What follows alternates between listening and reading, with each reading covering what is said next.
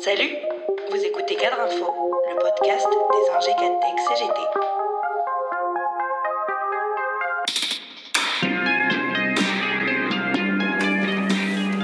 L'irruption jeudi 4 mars des intermittents au théâtre de l'Odéon et son occupation par plusieurs dizaines d'entre eux depuis plusieurs jours marque un anniversaire douloureux. Elle est aussi tout un symbole si l'on se souvient que le théâtre a été occupé en mai 68 et lors de précédentes mobilisations en 1996 et 2016. En effet, cela fera un an dans quelques jours que notre pays est entré dans son premier confinement. Un an déjà que les artistes, techniciens, techniciennes, intermittents du spectacle ne peuvent plus exercer leur métier. Leur mobilisation a contraint le gouvernement à de premiers reculs en 2020, notamment en décrétant une année blanche permettant un relatif maintien de l'indemnisation. Mais les aternoiements de l'Élysée et de Matignon, quant à la réouverture des lieux de spectacle et des silences quant au prolongement d'une année blanche, au-delà du mois d'août prochain, ont fait éclater la colère des intermittents. D'autant que deux jours plus tôt, la ministre du Travail, Elisabeth Borne, annonçait la mise en œuvre de la réforme de l'assurance chômage au 1er juillet, dont l'objectif est de réaliser des économies sur le dos des plus précaires notamment des secteurs les plus touchés par les mesures gouvernementales liées à la pandémie.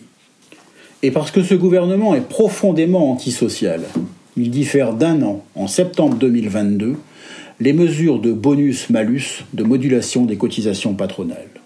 Tandis que selon un indicateur de retour à meilleure fortune, montrant une baisse du chômage, deux autres mesures violentes pourraient entrer en vigueur de façon automatique.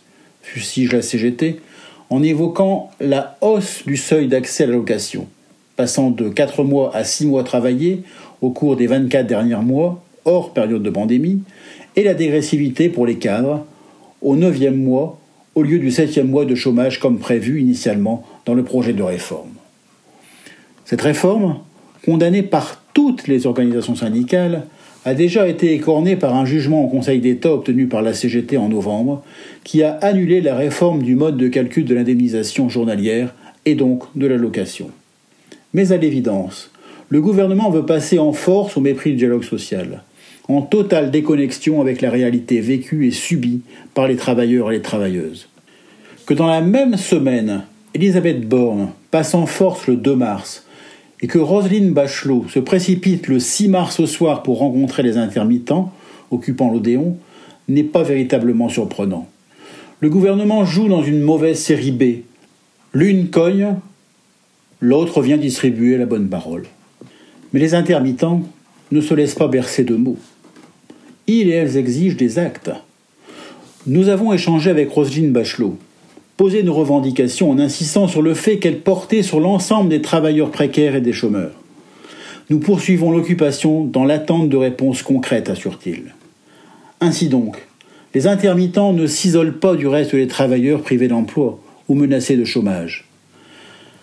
Parce qu'ils et parce qu'elles défendent notre modèle culturel et notre protection sociale solidaire, leur combat est le nôtre.